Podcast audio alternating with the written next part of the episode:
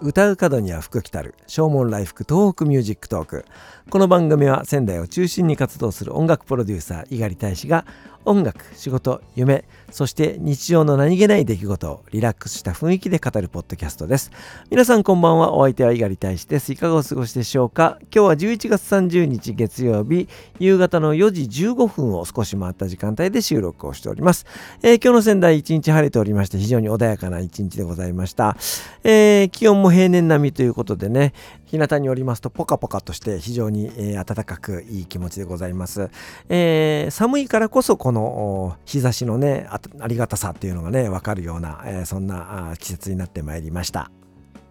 昨日、おとといとこの番組の中でもねお話をしました、えー、師走が近づいてきて、えー、来年の話がねいくつか、えー、決まってきております、えー、面白いお話もね頂戴しております、えー、僕が仕事を選ぶ上で一番大事にしているのは、えー、猪狩さんと仕事がしたいというふうに言ってくれる人とやっぱり組みたいというふうに思っています、えー、誰でもいいんだけどなんかちょっとやってくれないかみたいなものに関しては本当にまあ条件が良くてもあまりお引き受けをしないような、えー、そんな気持ちでねやっております。やっぱりその、えー、自分の音楽に対する情熱だったり愛情だったりっていうものをちゃんと理解してくれる人と、えー、仕事がしたいということでねそこはこだわってやっております、えー、どこまで実現するか分かりませんけども面白い話ありますのでね、えー、詳細が決まってきましたらこの番組の中でもそして SNS でも発信していこうかなというふうに思っておりますのでご期待いただければというふうに思います。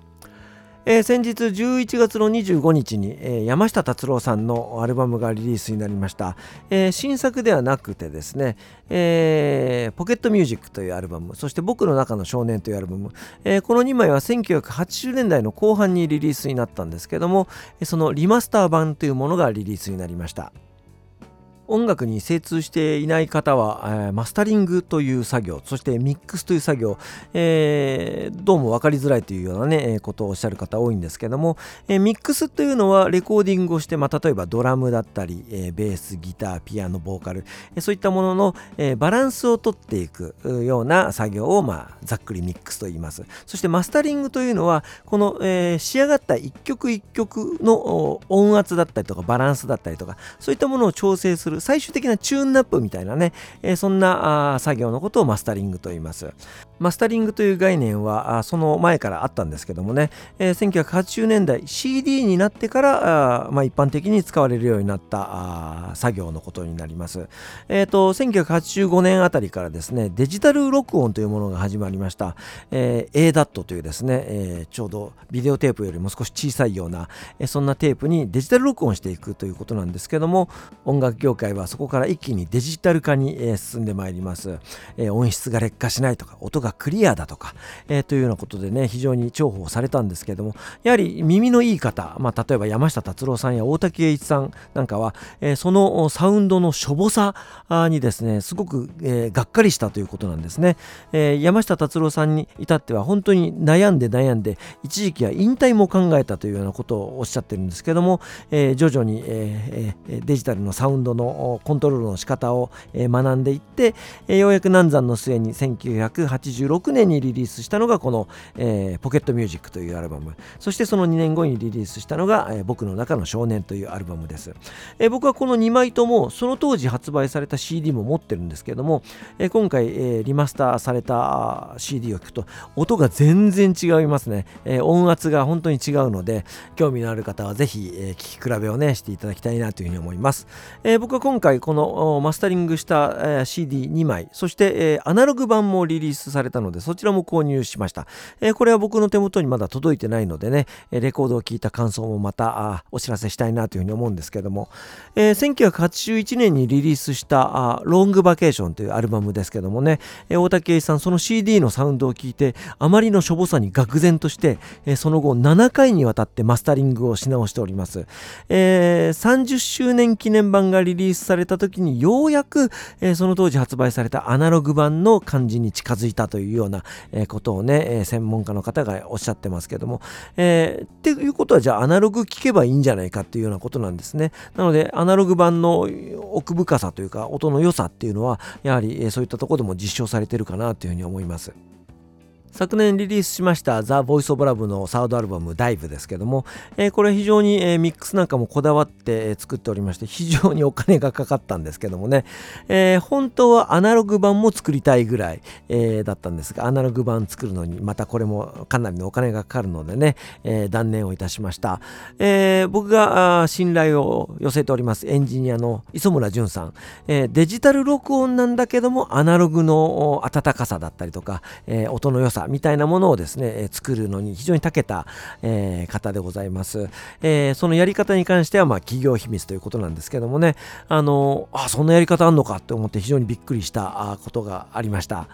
今日この後聴いていただきます「ラララ君を待ってる」という曲ですけども、えー、この曲はあ1970年代の、えー、ユーミン。ね、松任谷由実さんが荒井由実時代の、えー、そんな感じのサウンドをイメージして、えー、作り上げたあサウンドでございます、えー、なんか中央フリーウェイとかねそのあたりの感じを、えー、感じ取っていただければというふうに思います、えー、ということで、えー、今日はですねマスタリングの話をねいたしましたではお別れに1曲お送りしましょう。ザ・ボイス・オブ・ラブのサードアルバムに収録をしております。ラララ君を待ってるです。お相手は猪狩大使でした。それではまた明日。さようなら。